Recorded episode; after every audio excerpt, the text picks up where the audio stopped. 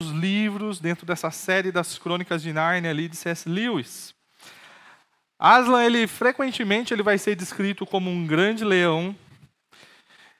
E ele é conhecido por sua sabedoria, pelo seu poder, pela sua bondade, pela sua justiça. Certa vez perguntaram para o C.S. Lewis, que é o autor da obra ali de Crônicas de Nárnia, se Aslan ele seria uma espécie de alegoria de Jesus. Lewis ele negou essa possibilidade asseverando que Aslan ele é o próprio redentor daquele mundo de fantasia. Eu gosto de observar Aslan como essa figura magnífica e atraente. Porém, imponente, tremenda. Em Aslan, nós verificamos todos os poderosos paradoxos que encontramos também no Filho encarnado. Né, ele é poderoso, mas gentil, é cheio de uma ira justa e rico em compaixão. Ele inspira o assombro, até mesmo o terror. Afinal de contas, ele não é um leão domesticado. E ainda assim, ele é tão belo quanto ele é bom. Em João 1,29, nós encontramos falando assim: No dia seguinte, João viu Jesus aproximando-se e disse: Vejam, é o Cordeiro de Deus que tira o pecado do mundo. Apocalipse 5:12, nós vemos e cantavam em alta voz: Digno é o Cordeiro que foi morto de receber poder, riqueza, sabedoria, força, honra e glória. Louvamos a Deus por seu filho. Né, louvamos a Deus pelo seu filho, pelo Cordeiro de Deus, né, que silenciosamente ele entregou ali a vida dele por mim e por você, morrendo naquela cruz, morrendo a nossa morte, isso para nos trazer salvação. Só que quando nós olhamos, por exemplo, para Apocalipse 5, 5, nós encontramos: Então um dos anciãos me disse: Não chore. Eis que o leão da tribo de Judá, a raiz de Davi, venceu para abrir o livro e os seus sete selos. Louvamos a Deus também porque o nosso Salvador, que é o Cordeiro, ele também é o leão da tribo de Judá. Nós estamos dando sequência na nossa série, O Extraordinário Jesus, e estamos em meio a um trecho da obra do apóstolo João que se destaca por conta dos devastadores juízos derramados do céu contra a raça humana que está cada vez mais insaciável, cada vez mais impiedosa e iníqua. A primeira série de juízos que foram apresentados foram sete selos, e dentro da sequência de séries ali de juízos que nós encontramos em Apocalipse, essa primeira série ela é a mais amena, e isso não quer dizer, como nós já vimos, que ela não é assombrosa ou assustadora. Ah, e ela vai envolver, né, os sete selos envolve lá o líder, um, uh, o aparecimento de um líder conquistador, guerra mundial, fome, morte, martírio, como sendo um estilo de vida, né, dos daqueles que resolvem se per, permanecerem le, leais ao Cordeiro. Uh, e mais eventos catastróficos claramente sendo levantados como uma espécie de vingança da parte do Senhor diante de toda a maldade e iniquidade daquele tempo. Semana passada nós entramos na próxima sequência, né, o segundo ciclo de juízes. Né, e o sétimo selo então é aberto e há um silêncio nos céus e dentro dele vemos os desdobramentos de mais uma sequência sétupla. Eram sete selos e agora nos deparamos com sete trombetas. Agora, uma diferença que nós encontramos aqui é que enquanto os juízos dos selos, eles em geral parecem que são causados, em primeiro momento, pelos homens, agora os juízos introdutórios pelas trombetas, eles não podem ser controlados nem evitados pelo homem, por causa da natureza catastrófica e até mesmo, como veremos a partir de semana que vem, natureza demoníaca. E além disso, há uma progressão na natureza e nos efeitos destrutivos que esses juízos eles vão tomando. Cada um terço dos recursos alimentícios e da vegetação da terra são destruídos e assim por diante, como nós vamos ler no nosso texto.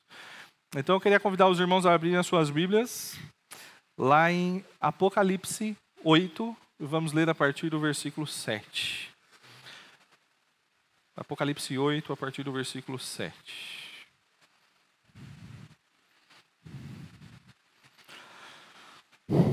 Opa, desculpe.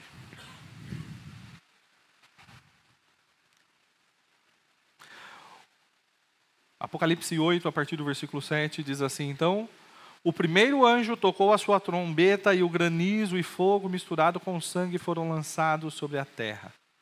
Foi queimado um terço da terra, um terço das árvores e toda a relva verde. O segundo anjo tocou a sua, a sua trombeta, e algo como um grande monte em chamas foi lançado ao mar. Um terço do mar transformou-se em sangue. Morreu um terço das criaturas do mar e foi destruído um terço das embarcações. O terceiro anjo tocou a, a, sua trombeta e caiu do céu uma grande estrela queimando como tocha sobre um terço dos rios e das fontes de águas. O nome da estrela é Absinto. Tornou-se amargo um terço das águas e muitos morreram pela ação das águas que se tornaram amargas. O quarto anjo tocou a sua trombeta e foi ferido um terço do sol, um terço da lua e um terço das estrelas, de forma que um terço deles escureceu. Um terço do dia ficou sem luz e também um terço da noite. Enquanto eu olhava, ouvi uma águia que voava pelo meio do céu e dizia em alta voz: Ai, ai, ai dos que habitam na terra por causa do toque das trombetas que está prestes a ser dado pelos três outros anjos. Pai, estamos diante da Sua palavra e nós pedimos que o Senhor abra os nossos olhos para as maravilhas da Tua lei. Também estamos provando e experimentando a grandeza do Seu poder ah, ouvindo dessa tempestade e pedimos que, ah, apesar de contemplá-la e temer o seu poder a partir dela, que os nossos corações possam estar concentrados na exposição da Sua palavra, Pai. Por favor, fale conosco em nome de Jesus. Amém. Semana passada nós estudamos então o capítulo 8, os versículos 1 a 6. Né? E nós vimos ali uma visão dos céus, né? a abertura do sétimo selo e aí então o anúncio das sete trombetas. E o nosso texto de hoje passamos agora de uma visão, uma cena nos céus, agora para uma visão na terra, uma cena na terra. Só que agora uma cena catastrófica, onde nós podemos ver o nosso extraordinário Jesus derramando o seu furor sobre toda a iniquidade do mundo, colocando todo o sistema abaixo e preparando o caminho para a sua chegada como o grande vencedor para estabelecer o seu reino, subjugando então o sistema que estará prevalecendo durante a tribulação. A partir do versículo 7, o que nós vamos encontrar aí são então, a descrição das trombetas são as trombetas começando a soar. E confesso que ao ouvir né, e ler essa passagem, eu penso que o povo de Deus ele deve temer e confiar no Senhor soberano que abala e dissolve os alicerces desse mundo. Essa semana eu estava estudando esse texto. Ah, e conversei com o pastor Roni, com o André, com os amigos, eu falei, gente, é, que, que texto angustiante, né, de pensar da tristeza e da catástrofe, né, tragédia atrás de tragédia. Né? É o julgamento universal que está começando a ganhar corpo.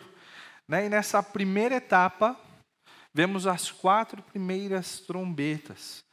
Vemos quatro elementos da natureza a padecer. Né? E são estes: terra, água salgada, água doce e corpos celestes. Ao observar toda a narrativa e dos fatos que foram avistados por João, não tem como a nossa mente não ser remetida para Êxodo, quando vemos o juízo de Deus sobre o Egito.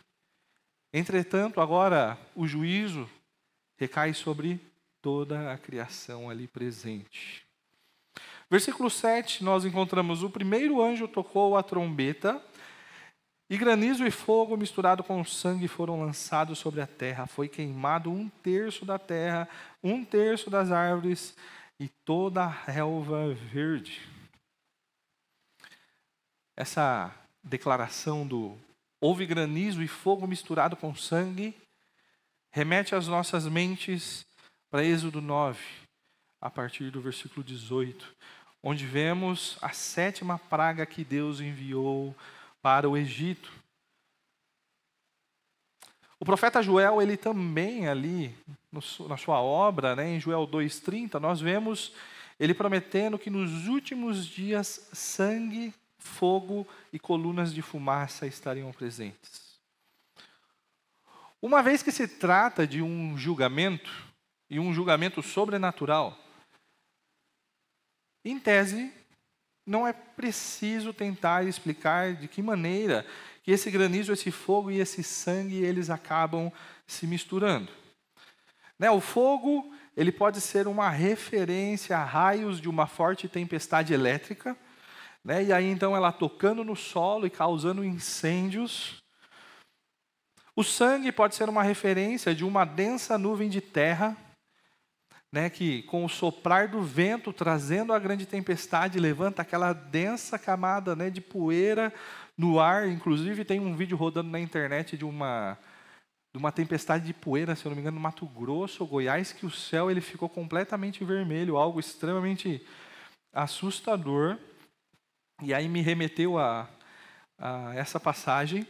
Né, ou pode ser até mesmo uma referência que o apóstolo João esteja fazendo usando o sangue, né, a toda a destruição que essa tempestade então iria causar. O alvo desse julgamento quem é?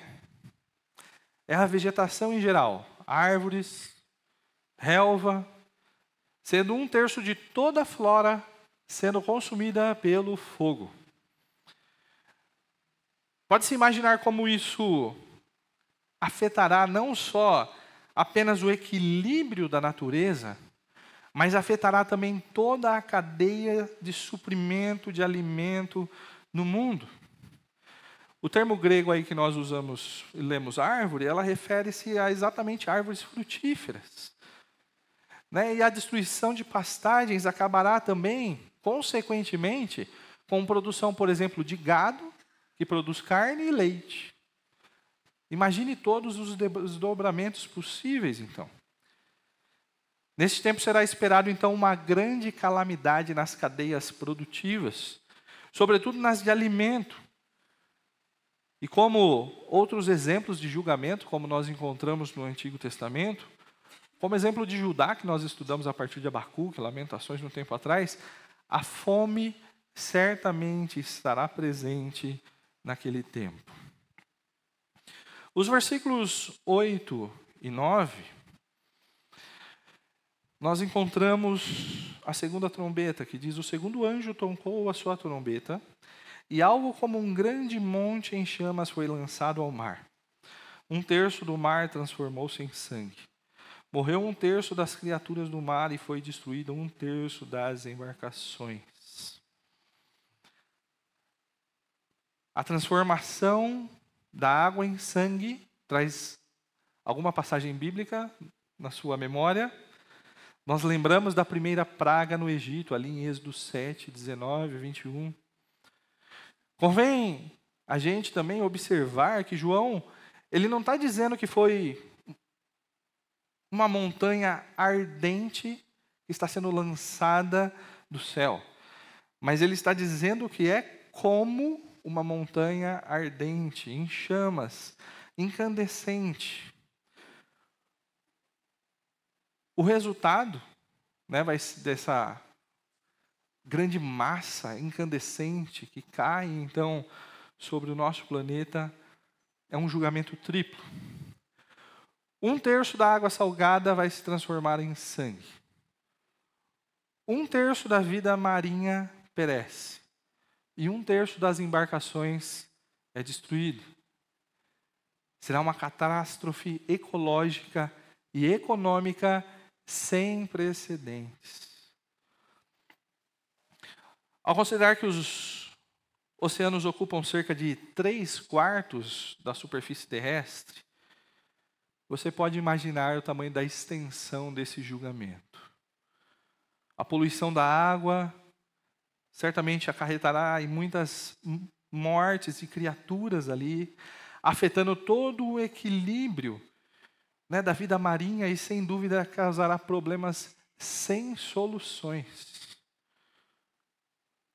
Eu também vi uma pesquisa da Conferência das Nações Unidas para o Comércio e Desenvolvimento.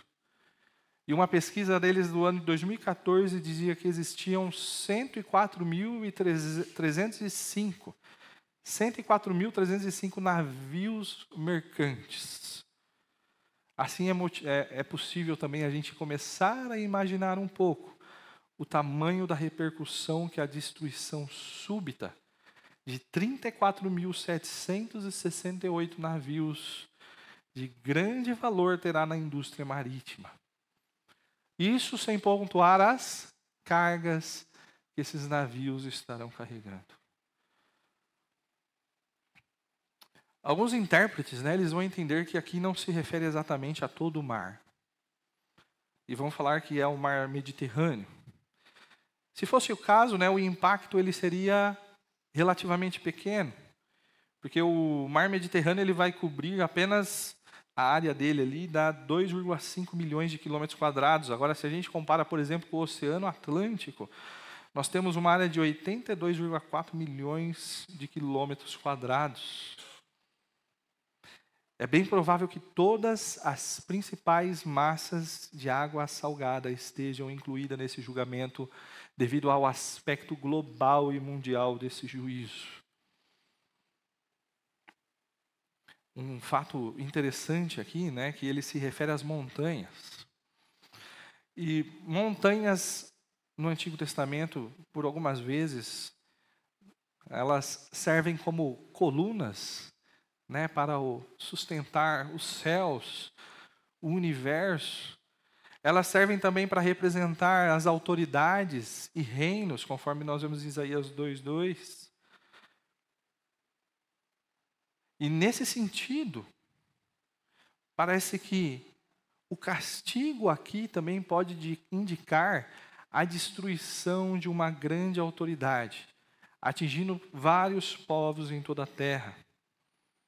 O mar ele também serve né, como uma grande rota de comércio. E nesse sentido, então, nessa trombeta aqui, nós podemos ver uma grave, grave crise econômica. A ira de Deus está queimando, estará queimando todas as seguranças desse mundo, dissolvendo todos os alicerces desse mundo. A desolação da água doce nós encontramos aqui então nos versículos 10 e 11. O terceiro anjo tocou a sua trombeta e caiu do céu uma grande estrela queimando como tocha sobre um terço dos rios, das fontes de água. O nome da estrela é Absinto. Tornou-se amargo um terço das águas e muitos morreram pela ação das águas que se tornaram amargas.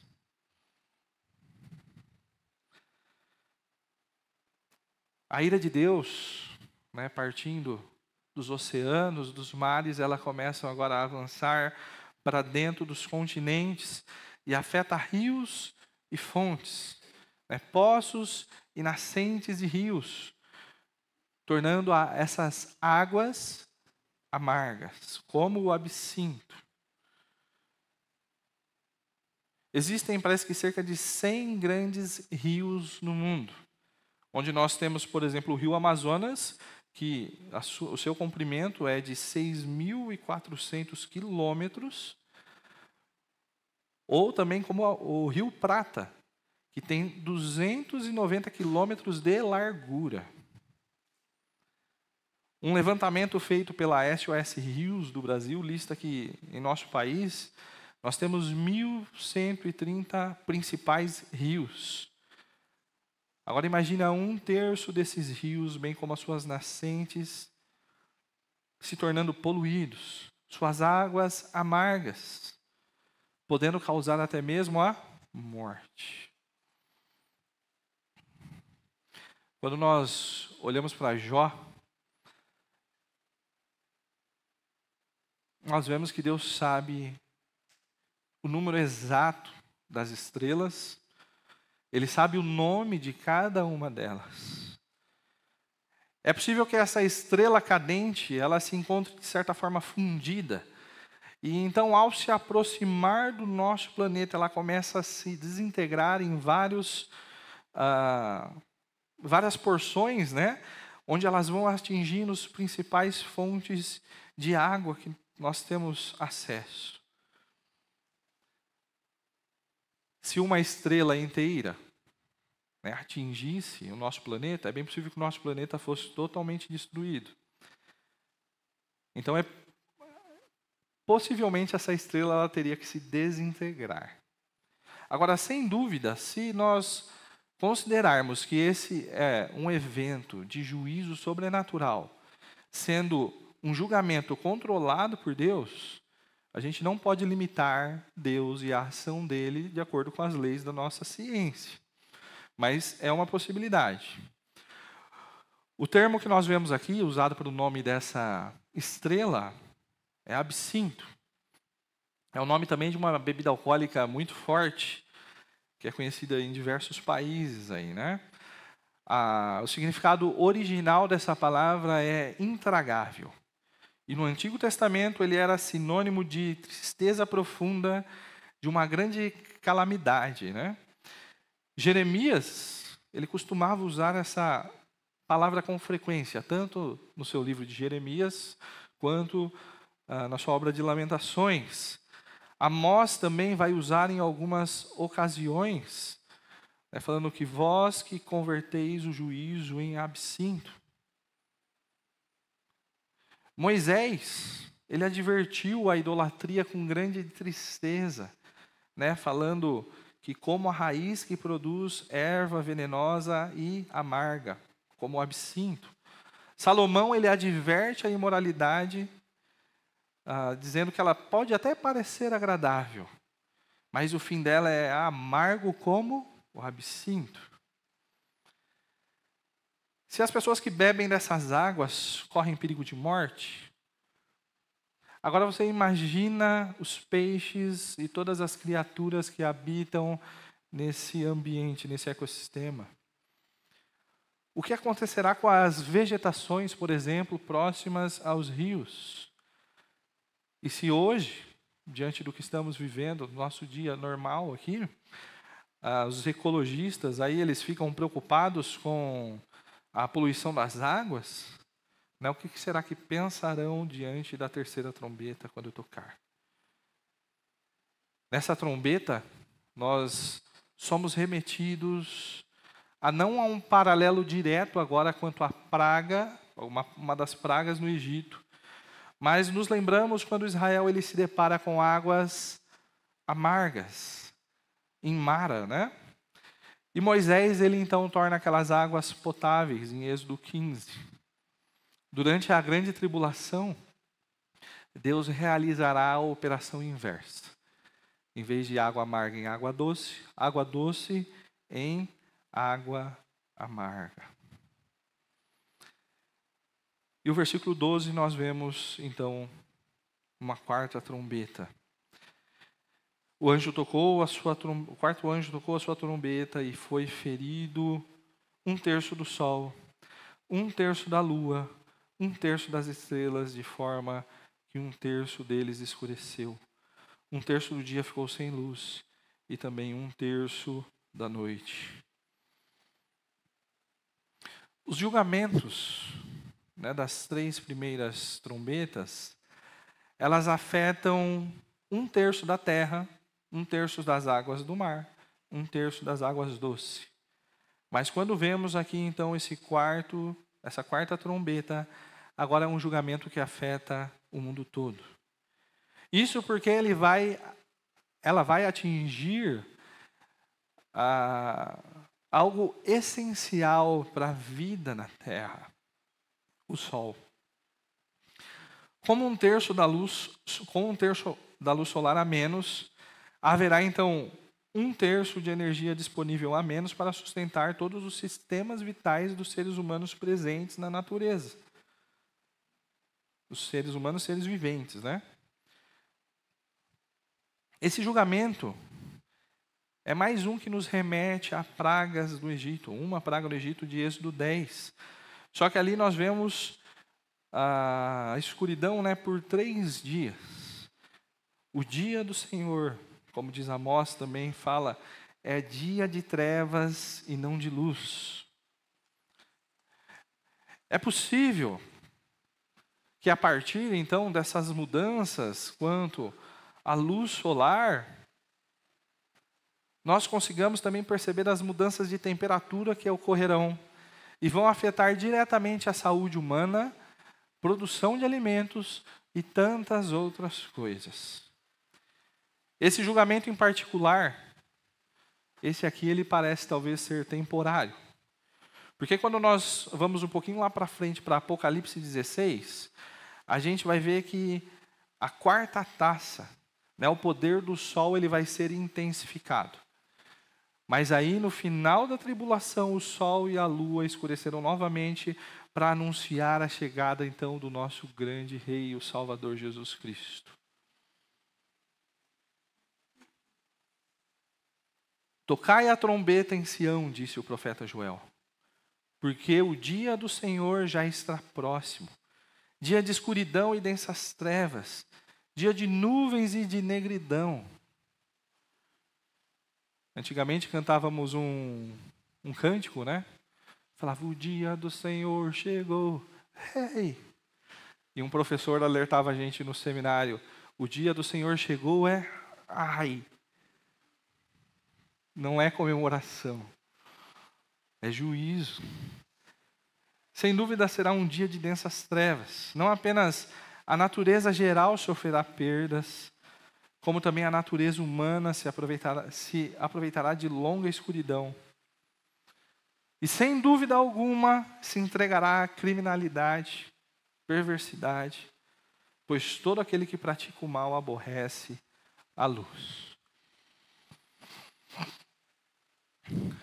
Meus irmãos, ao ler a descrição desses juízos, dessas quatro primeiras trombetas, nós vemos cenas de grande terror. João ele estava claramente falando a respeito de intervenções sobrenaturais e não acontecimentos naturais. Não poderá ser achado justificativas para falar, ah, isso aqui é, ah, é por causa de tal evento natural. Não. Vai ser algo claramente causado por força sobrenatural, por Deus. Enquanto os julgamentos dos selos, né, eles parecem ser resultado, em primeiro momento ali, da atividade do anticristo, quando nós vemos aqui agora os julgamentos das trombetas, elas são o resultado da própria atividade de Deus. E é bom que nós nos lembremos que tudo é julgado por causa daquele que está no céu e foi rejeitado na terra, em primeiro lugar. Em segundo, por causa do povo que então estará na terra e será perseguido até o sangue pelas nações de Israel. E por causa dos muitos mártires que deixarão a sua vida por causa do nome de Jesus. Perceba que o juízo ele vem né, e ele ainda não é completo. Ele é um prenúncio do que está por vir. Percebemos que essas primeiras etapas né, da segunda sequência de juízos, aqui as trombetas, como eu disse, Deus está dissolvendo os alicerces desse mundo. Muitas vezes nós nos gabamos, nos acomodamos do conforto de nossas dispensas, nós nos gabamos de como o mundo moderno ele tem produzido e tem trazido um conforto muito bom para mim e para minha família. Mas chegará um dia que, se não for pelas misericórdias de Deus, isso não valerá de nada. A Bíblia ela nos alerta também: maldito o homem que confia no homem. Mas muitas vezes, das vezes nós nos deixamos levar pela ilusão que um bom líder nacional, estadual, municipal, seja lá o que for, ele irá resolver os problemas da nossa sociedade. E isso, em última instância, se você for sincero com você mesmo, é na tentativa de resolver os desconfortos da sua própria vida. Só que o que acontece? haverá um momento que isso não valerá de nada. Não podemos entregar o nosso coração e a nossa confiança nessas coisas mais básicas que a vida dá.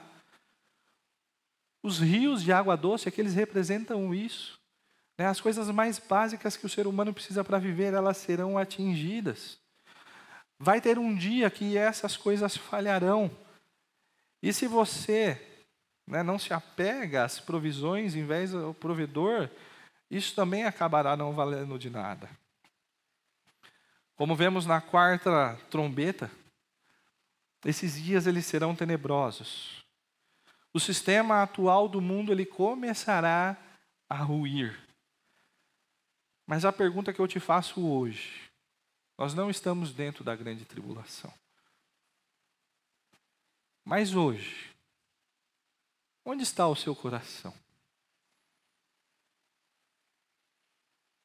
Na grande tribulação, muitos, a maioria, né, estará presa aos seus ídolos, aprisionado às coisas deste mundo. E Deus vai mostrar que não vale de nada. Mas essas coisas para a gente hoje também elas não têm valor algum se nós não olharmos para ela como boas dádivas que Deus nos concede. E muitas vezes nós fazemos dessas coisas ídolos em nossas vidas. Hoje pode ser que a gente não veja com tanta clareza como nós veremos durante as trombetas. A, a, a inconstância, as incertezas desses falsos ídolos do nosso tempo. Bens, poder, luxo, prazer, conforto, etc. Mas à luz da fé, nós sabemos que todas essas coisas fracassam diante do nosso Senhor, o soberano Senhor. No versículo 13, se você achou que já estava muito, o versículo 13 vai dizer assim: Enquanto eu olhava, ouvi uma águia que voava pelo meio do céu e dizia em alta voz: Ai, ai, ai dos que habitam na terra por causa do toque das trombetas que está prestes a ser dado pelos três outros anjos. E aqui então nós encontramos um prenúncio de dias piores. E uma lição que eu tiro daqui, diante de apreciar essa visão futura do futuro, é que o povo de Deus ele deve temer e confiar no Senhor soberano que enviará juízo sobre este mundo. Nesse ponto, agora, João começa a mostrar para a gente um mensageiro extraordinário, ele surge no céu. E ele surge proclamando aflição para os habitantes da terra. A maior parte dos manuscritos nós encontramos águia. Existem alguns outros anjo. Mas qualquer um dos dois certamente chamará a atenção do povo. Há uma possibilidade, juntando os dois termos, que se, se trate de um dos seres viventes, semelhante à águia que João viu diante do trono. Deus enviará então esse ser especial para tal missão? Não tem como dizer, mas também se torna uma possibilidade.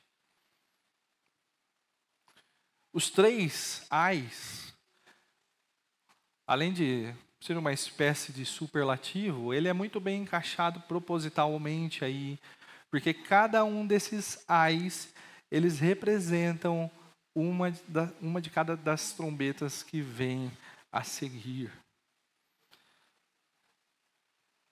É como se o mensageiro estivesse gritando: se vocês acham que o que aconteceu até agora foi terrível, esperem só. O pior ainda está por vir. A expressão aí que diz os que moram na terra, os que habitam sobre a terra, ela aparece 12 vezes em Apocalipse. E é possível que ela não diga respeito às pessoas que moram na terra, mas àqueles que vivem na terra como se fossem da terra, pertencentes a ela, ao sistema que a governa. É exatamente o oposto daquilo que nós encontramos em Cristo. Em Cristo temos uma nova cidadania e nós somos do céu. Aqui serão julgados aqueles que são os habitantes da terra. Os mundanos. E mais adiante na profecia, ele volta a deixar, deixar claro que os habitantes sobre a terra são os que não nasceram de novo.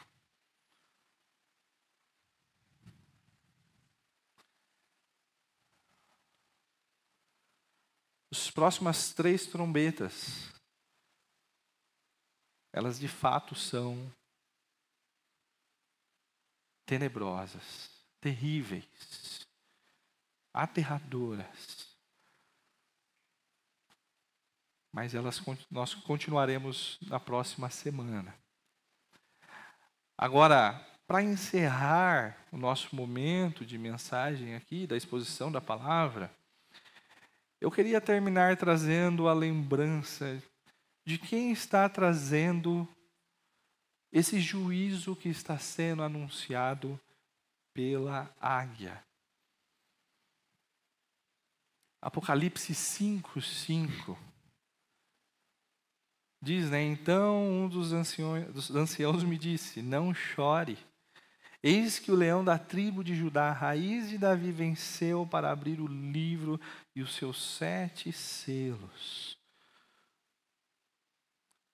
As trombetas estão dentro dos selos, faz parte do sétimo selo que o leão da tribo de Judá abriu.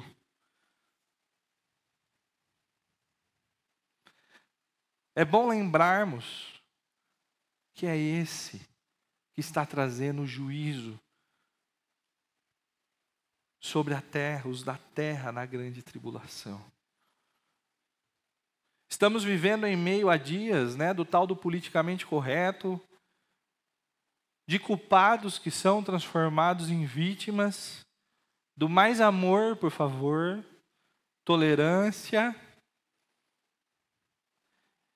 e há movimentos, inclusive, que se chamam de igrejas muitas vezes, dentro do âmbito cristão, buscando moldar o evangelho a esse contexto. E aí encontramos um Jesus paz amor, um Jesus que muitas vezes é, passado, é mostrado como alguém passivo. Talvez, como Caio Ribeiro dizia, diria, né, meio bananão. Agora, nós amamos lembrar de Jesus como um cordeiro.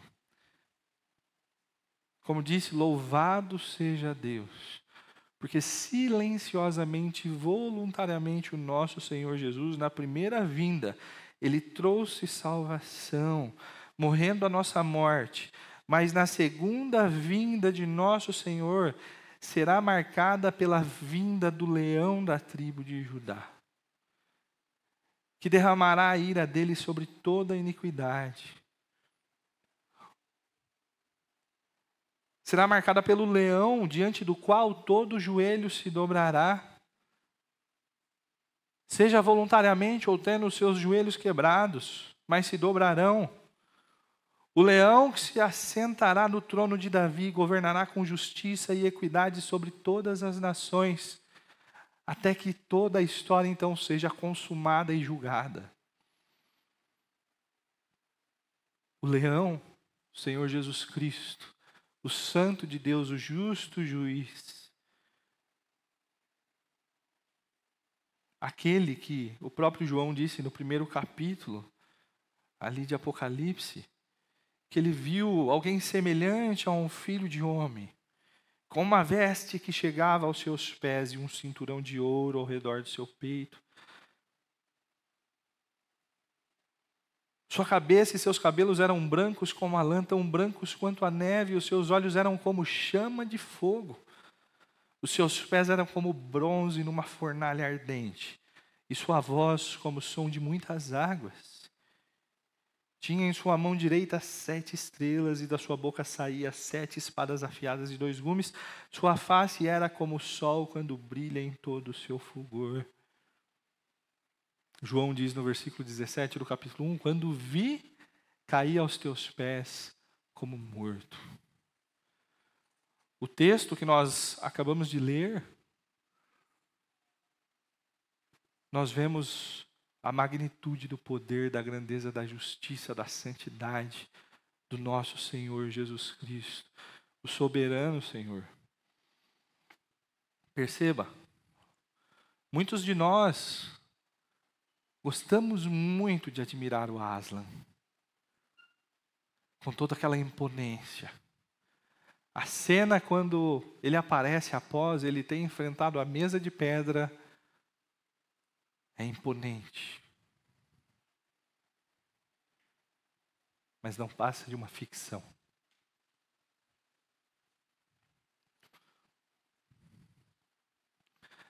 Agora, o que nós estamos vendo nas páginas das nossas Bíblias, embora ainda não tenha acontecido, é uma realidade futurística, é algo certo, concreto. Mas agora, quanto ao caráter, poder, glória, majestade do justo juiz, do nosso Senhor, a realidade é eterna e ela já é presente hoje. E nós podemos contemplar o verdadeiro leão. Queremos provar da fonte de vida, escapar das armadilhas da morte? Provérbios 14, 27 diz: O temor do Senhor é fonte da vida e afasta das armadilhas da morte. Tema o Senhor Jesus. Tema o Senhor Jesus. Vivemos nossas vidas como se nós fôssemos os nossos próprios senhores.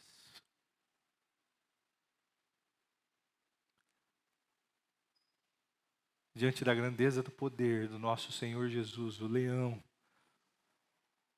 durante o decorrer, né, o acontecer das trombetas, nosso coração deve se encher de temor. Portanto, a minha oração é para que eu e você, como povo de Deus, nós possamos olhar para aquilo que está por vir sobretudo por aquele que está que fará o que está por vir, encher então nosso coração de temor. Agora não pelo que vai acontecer. Em Cristo estamos guardados desse momento. Mas temor pelo Senhor soberano e justo que nós temos, que abalará os alicerces dessa terra e que diante disso nós possamos nos submeter a Ele, tão somente a Ele, e que Ele seja sempre a nossa única esperança. e que em nosso coração nós possamos depositar toda a nossa confiança nele. Vamos orar. Pai, obrigado pelo Deus que o Senhor é.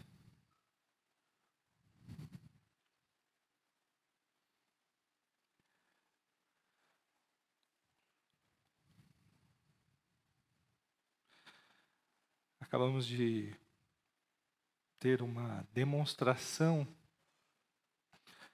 da, sua, da glória da sua grandeza por meio da tempestade que acabou de cair.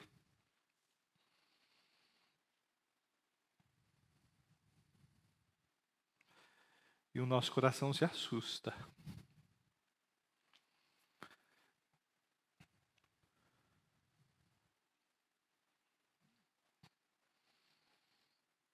Acabamos de ler a Sua palavra, vendo parte né, do anúncio dos seus juízos que virão. E o nosso coração também se assusta. Mas eu te louvo, Pai, porque na Sua infinita graça e misericórdia, o sangue de Jesus propiciou a ira de Deus, nos trazendo perdão, nos trazendo paz com o Senhor. Obrigado por tão grande salvação. Agora, diante da manifestação do seu poder, da sua grandeza, não nos deixe continuarmos a viver como estamos. Que o Senhor transforme as nossas vidas.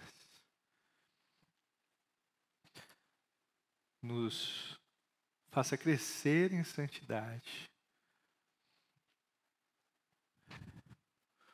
Diante do terror do que acontecerá no futuro. Nos coloque também paixão por almas.